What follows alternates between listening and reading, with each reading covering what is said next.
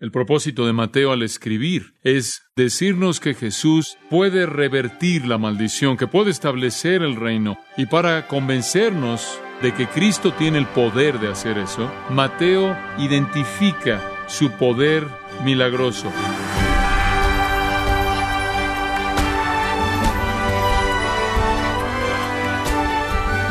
Bienvenido a su programa Gracias a vosotros con el pastor John MacArthur. Hace un par de años, investigadores de la Universidad de Pensilvania encontraron la manera de revertir los efectos de la ceguera en los niños usando una terapia genética.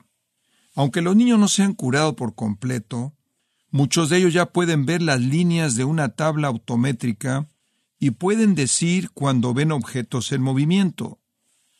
Yo le invito a que nos acompañe cuando John MacArthur continúa con el estudio del libro de Mateo en la serie titulada El asombroso poder de Jesús en gracia a vosotros.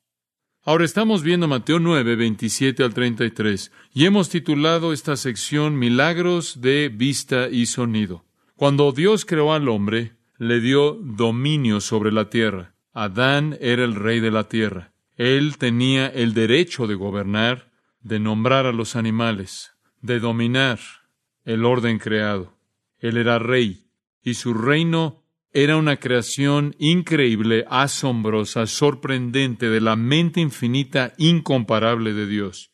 Un reino de luz, un reino de gloria, un reino de asombro y belleza, pero el hombre pecó y perdió su corona, perdió su dominio, el reino de la luz fue reemplazado por un reino de oscuridad en esta tierra.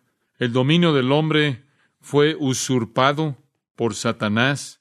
Y debido a esta usurpación y debido al reino de las tinieblas, iban a haber lágrimas, dolor, tristeza, sufrimiento, sudor, enfermedad, herida, putrefacción, peleas, caos, asesinato, guerra, mentira, y finalmente muerte.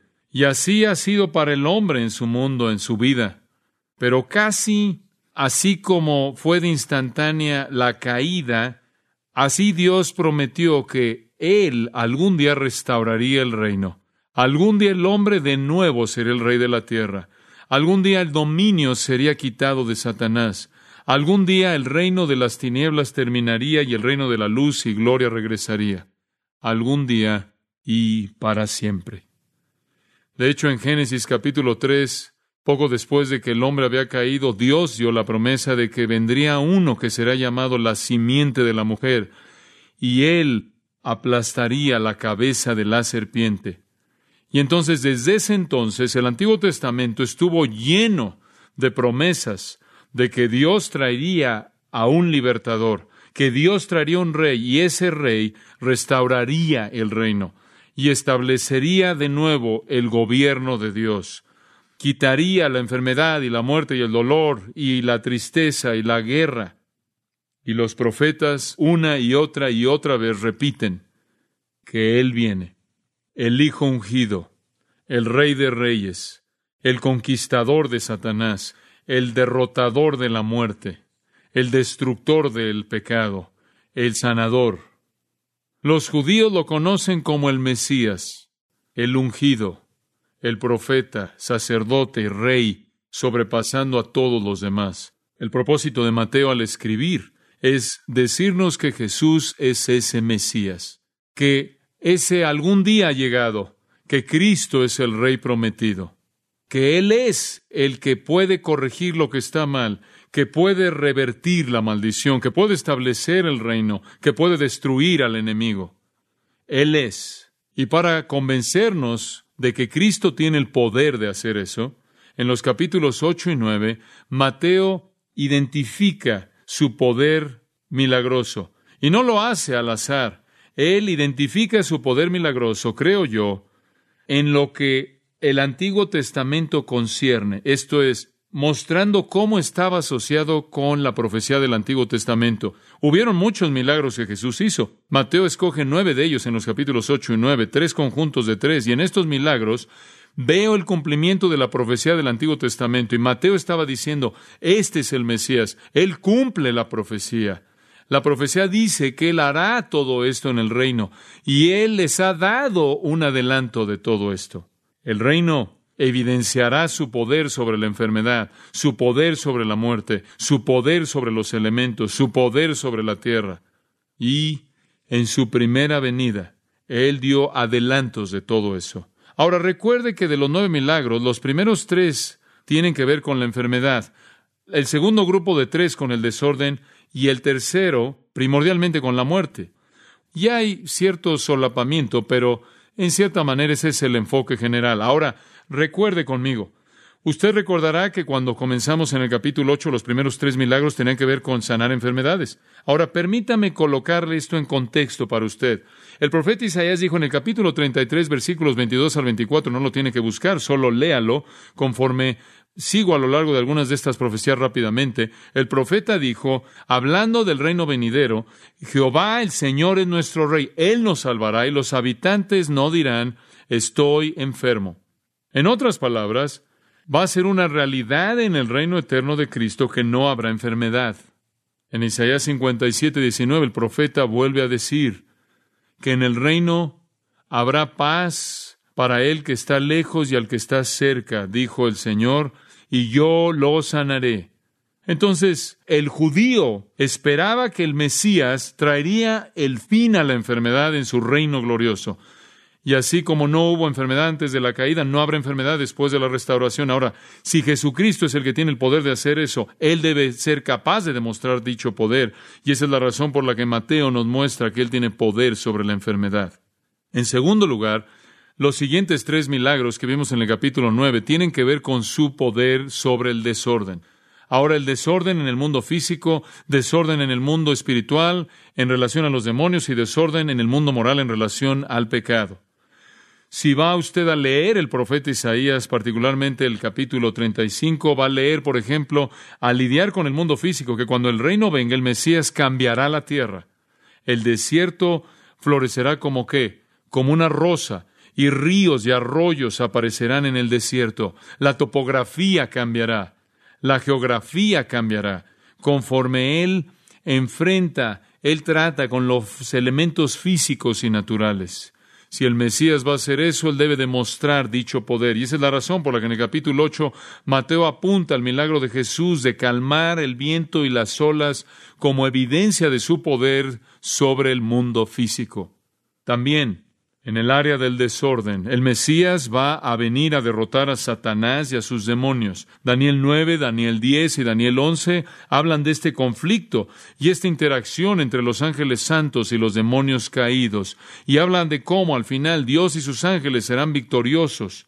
Y si Jesús va a poder hacer eso al final, Él debe demostrar dicho poder. Y entonces Mateo escoge el milagro en el cual Jesús expulsa a la mayor cantidad de demonios, una legión de demonios del maníaco de Gadara, como demostración de su poder, de cómo Él lo puede hacer así en el reino. Y en la tercera área de desorden, vemos el desorden moral, pecado, y entonces el Señor es retratado en el capítulo 9, versículos 1 al 8, echando o expulsando el pecado. ¿Por qué? Porque dice en Isaías 33, 24, que en el reino será perdonada toda su iniquidad. Ahora, el Mesías debe perdonar iniquidad, conquistar demonios, él debe lidiar con el mundo físico y sanar enfermedades, y si Jesús va a decir que es el Mesías, él debe probarlo. Y entonces Mateo cuidadosamente selecciona estos milagros para afirmar eso. El tercer conjunto de milagros, y son los que estamos viendo ahora, lidian primordialmente con su poder sobre la muerte y hay algunos milagros que están al margen en esto, pero el primordial que hemos estado viendo está en los versículos 18 al 26. Él resucita a la hija de Jairo de los muertos. Ahora esto es precisamente lo que Isaías 65 dice. El Mesías tendrá poder de extender la vida y Daniel 12.2 dice que él tendrá el poder de resucitar a los muertos. Y si Jesús es el Mesías, entonces Él debe demostrar ese poder, y eso es precisamente lo que Él hizo al resucitar a la hija de Jairo de la tumba. Él no solo tiene poder sobre gente muerta, sino inclusive sobre factores muertos de un ser humano vivo. tal como sus ojos y sus oídos y sus lenguas, y eso es demostrado en nuestro pasaje hoy. Y permítame leerle dos profecías del Antiguo Testamento. La primera está en Isaías 29, 18 y puede verla. Isaías 29, 18 habla de manera directa de lo que veremos el día de hoy y habla del reino y del día venidero cuando el Mesías venga y dice, y en ese día, ahora escuche, los sordos oirán las palabras del libro y los ojos de los ciegos verán a partir de la oscuridad y de las tinieblas. Y después en el capítulo 35, versículos 5 y 6 de Isaías, cuando el reino venga, entonces los ojos de los ciegos serán abiertos y los oídos de los sordos serán destapados, entonces el cojo brincará como un ciervo o un venado, y la lengua del mudo cantará. Entonces el Antiguo Testamento dijo que el sordo oiría, y el mudo hablaría, y el ciego cantaría, y el cojo caminaría, que el Mesías traería de regreso la vida a facultades muertas. Milagros de vista y sonido y eso es precisamente lo que usted tiene en los versículos 27 al 33 de Mateo 9. Otra afirmación, otra demostración del hecho de que Jesús es el Mesías porque Él cumple las profecías explícitamente. Ahora, permítame añadir un comentario al margen. Entre más estudie usted el Nuevo Testamento, es más evidente para usted el hecho de que Jesús en su primera venida literalmente presentó un despliegue asombroso de adelantos, de probadas de lo que estaba por venir en su reino. Por ejemplo, cuando él fue llevado al monte y transfigurado, él hizo a un lado su carne y les mostró su gloria. Hubo en un microcosmos o en una pequeña perspectiva un pequeño panorama lo que sucedería en su segunda venida. Más adelante, cuando en el día de Pentecostés todos fueron llenos del Espíritu y comenzaron a hablar en otros idiomas, se dijo, esto es lo que fue hablado por el profeta Joel. En otras palabras, esta fue una muestra de lo que en últimas estaba por venir en la plenitud de la forma final de su reino glorioso.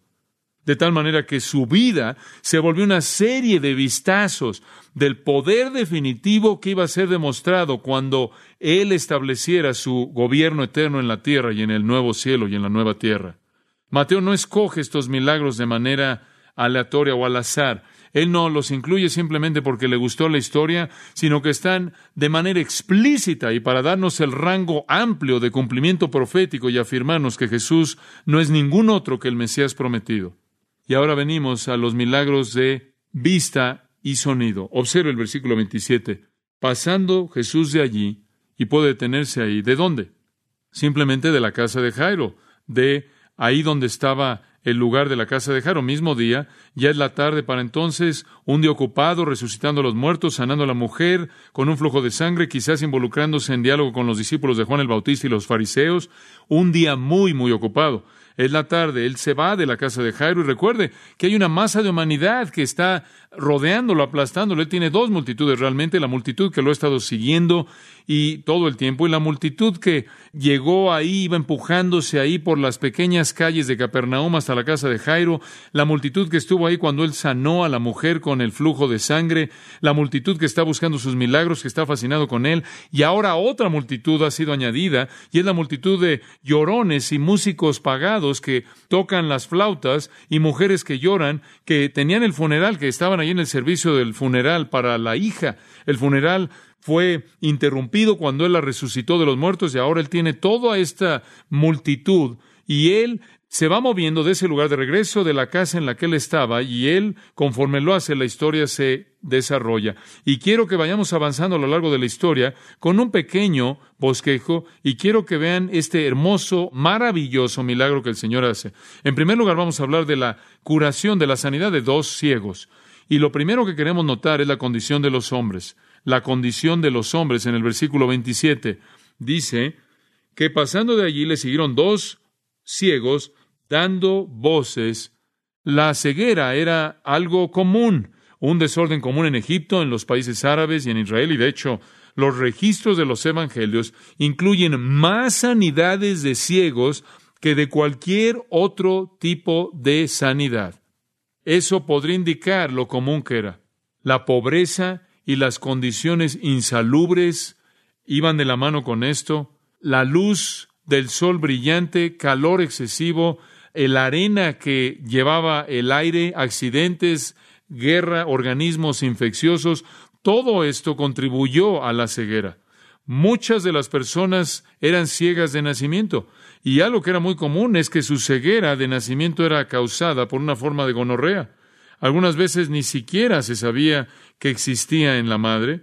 Sin embargo, cuando ese pequeño bebé pasaba, salía del útero, esos gérmenes en particular que estaban en el vientre de la madre encontraban su residencia o establecían su residencia en la parte de la conjuntiva del ojo y conforme lo hacían, comenzaban a multiplicarse y solo dentro de tres días el niño quedaba ciego de manera permanente. Y esa es la razón por la que el día de hoy las gotas antisépticas son colocadas en los ojos de un bebé recién nacido y hemos eliminado ese problema. También puede ser que eso estaba en la mente de la pregunta en el corazón de los discípulos en Juan 9.2, cuando dijeron que el hombre que había nacido ciego y dijeron, ¿quién pecó? ¿Este hombre o sus papás? Pudo haber habido una teología en esa pregunta, pero también pudo haber habido algo de medicina en esa pregunta o algo de lo físico. Pudieron haber estado diciendo, ¿está ciego por el pecado de sus padres? Porque con frecuencia la enfermedad venérea contraída en una situación pecaminosa era la causa de la ceguera del hijo. Entonces, ese era algo común, era algo común que la gente naciera ciega. También había organismos infecciosos y virus que eran la causa común del tracoma y habían medicinas que realmente han eliminado hoy en día eso, pero todas esas cosas creaban el problema de la ceguera y parecía ser un problema serio y la gente ciega pasaba tiempo junta. No era raro ver un par de hombres, de personas ciegas, estaban colgándose el uno al otra y entonces nuestro Señor les dijo a los fariseos en una ocasión, ustedes son como los ciegos guiando a los ciegos, ambos se caen en el hoyo. Entonces vemos la condición del hombre. En segundo lugar vemos el clamor de los hombres. Este es un punto muy importante. Los dos hombres los siguen, están en la multitud, ahí tratando de avanzar, tratando de quedarse con el grupo en su ceguera, empujando junto con todo el mundo conforme dejan ahí el lugar donde estaba la casa de Jairo. Y ellos están clamando y están diciendo, ten misericordia de nosotros, hijo de David. Ahora, fueron valientes. Ellos no fueron tímidos, no están ahí eh, escondiéndose en una esquina, sino que están ahí abriéndose paso y gritando. Sin duda habían habido de Jesús. Sin duda eran parte de la multitud que estuvo en la casa de Jairo y debieron haber estado conscientes de la resurrección. Y yo me detengo aquí para hacer un comentario. Siempre son los que están quebrantados de corazón, siempre son los privados, siempre son los que están sufriendo, los que son los rechazados, los desanimados, los tristes, los solos, los solitarios, los pecaminosos, los culpables, los que siguen a Jesús. Nunca encuentra usted a la gente autosuficiente. Nunca encuentra a la gente que cree que tiene los recursos. Nunca encuentra a la gente que realmente no tiene preguntas.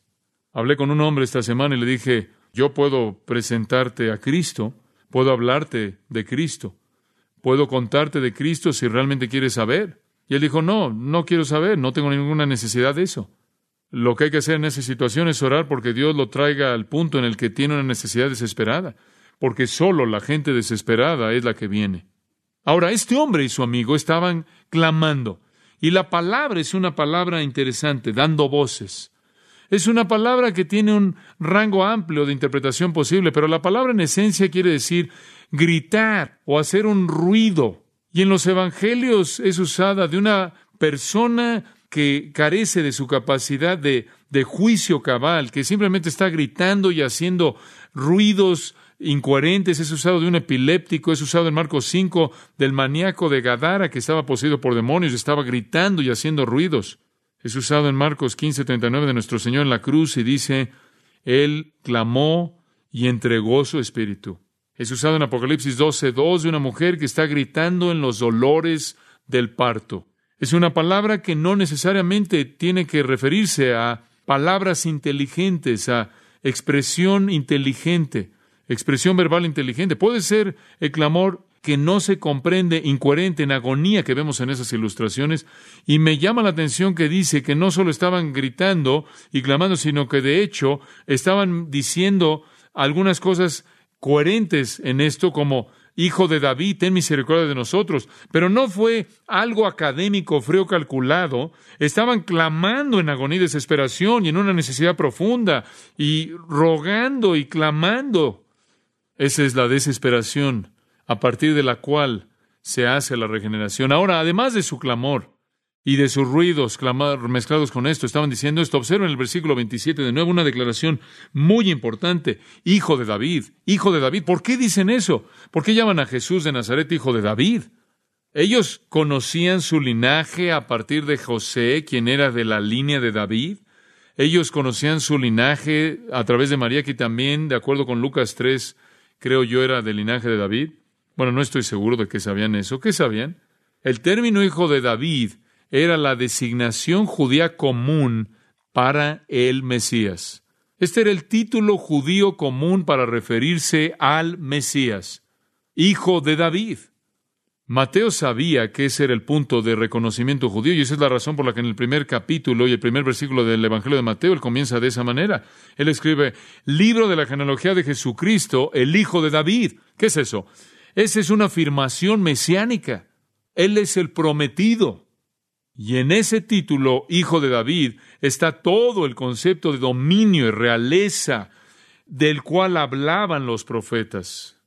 Como puede ver, el Antiguo Testamento dijo que el Mesías sería, en primer lugar, la simiente de una mujer. Esto es, un hombre, un ser humano. El Mesías sería de la simiente de una mujer. Una mujer virgen, no obstante humana. Y entonces Dios iba a redimir al hombre a través del hombre. Pero después de todos los hombres que él podría haber escogido, él lo hizo más estrecho. Y él se centró en Génesis 22 y dijo, no solo la simiente de la mujer, sino la simiente de la mujer y después la simiente de Abraham. Y él todavía lo hizo aún más específico, inclusive Abraham, y de todos aquellos que salieron de Abraham, no solo cualquiera, sino la simiente de Judá, y de todos aquellos que salieron de los lomos de Judá, Génesis 49, 10 dice, lo voy a hacer aún más particular a la simiente de David. Entonces el Mesías vendrá a través del hombre, a través de Abraham, a través de Judá, finalmente a través de David, y esa es la razón por la que en 2 de Samuel 7 usted tiene esa declaración tan importante en el versículo 12 en donde la promesa de Dios es dada a David, y cuando tus días sean cumplidos y duermas con tus padres, yo estableceré, levantaré a tu simiente después de ti, la cual procederá de tu propio cuerpo, y estableceré su reino, y él me edificará una casa para mi nombre, y yo estableceré el trono de su reino para siempre. Yo seré su padre y él será mi hijo. Y eso no fue cumplido en Salomón. Ese es Cristo, el hijo de David. Y todo judío sabía cómo interpretar segundo de Samuel 7. Él sabía en últimas que vendría un hijo de David.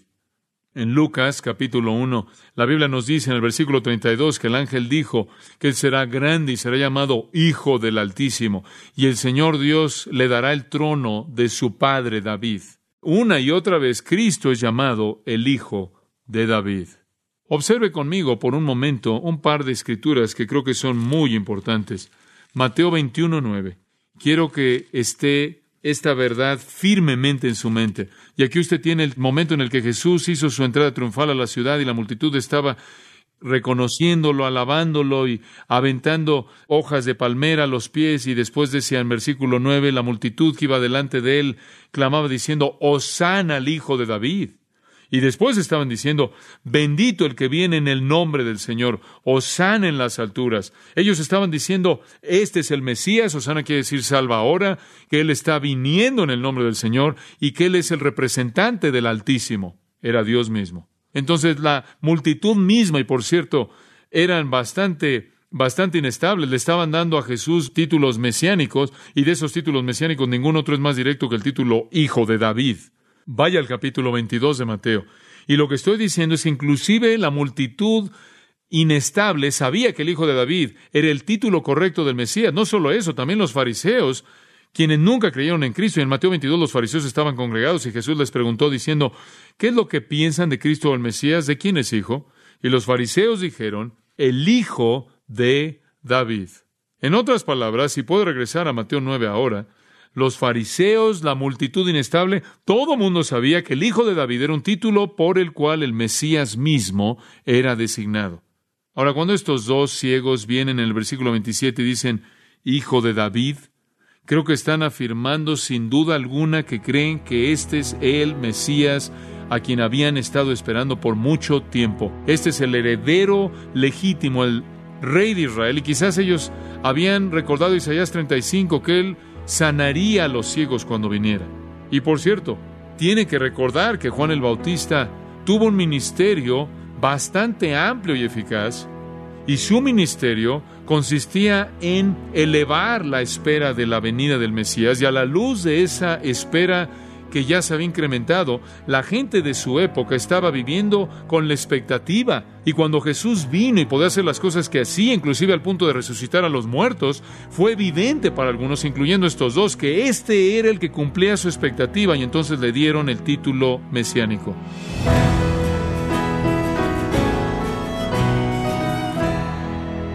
Ha sido el pastor John MacArthur con el estudio en el libro de Mateo, parte de la serie titulada el asombroso poder de Jesús en gracia a vosotros. Si me oyente, permítame compartirle esta carta que nos envió Erika Ulloa León y dice lo siguiente: Que la paz de nuestro Señor Jesucristo rebose en sus corazones. Soy una hermana de Chile de la ciudad de Temuco. Estoy agradecida a Dios por sus vidas y de sus trabajos que es de gran bendición para la Iglesia de Jesucristo y para llamar a otros al arrepentimiento y al conocimiento completo de la obra de nuestro Señor Jesucristo en la tierra. Estoy orando cada día por la Iglesia para que el Señor le abra camino y su Iglesia avance en medio de los poderes visibles e invisibles de este mundo. Queremos agradecerle a Erika Ulloa León esta sensible carta y decirle que nos alienta mucho saber cómo en ese remoto país de donde estamos, Chile, la palabra de Dios llega a través de gracia a vosotros. Y le recuerdo también que puede descargar en audio transcripción gratuitamente los sermones de esta serie El asombroso poder de Jesús, y así como todos aquellos que he escuchado en días, semanas o meses anteriores en gracia.org. Si tiene alguna pregunta o desea conocer más de nuestro ministerio, como son todos los libros del pastor John MacArthur en español, o los sermones en CD, que también usted puede adquirir, escríbanos y por favor mencione la estación de radio por medio de la cual usted nos escucha en gracia a vosotros. Es importante conocer no solo el país y ciudad de donde usted nos escucha, sino también la radio. Para quienes contactan nuestro ministerio por primera vez, pueden solicitar una copia del mensaje de promoción sin costo alguno, un mensaje por oyente únicamente. Si usted vive en los Estados Unidos o Puerto Rico, escríbanos a Gracia Vosotros, P.O. Box 4000, Panorama City, California 91412. O puede escribirnos a través del siguiente correo electrónico radio arroba Le damos las gracias por su tiempo y sintonía en nombre del pastor John MacArthur y del personal. Y le comento que estamos orando para que Dios continúe extendiendo su gracia en usted mientras nos acompañe en la próxima edición para continuar desatando la verdad de Dios un versículo a la vez, aquí en gracia a vosotros.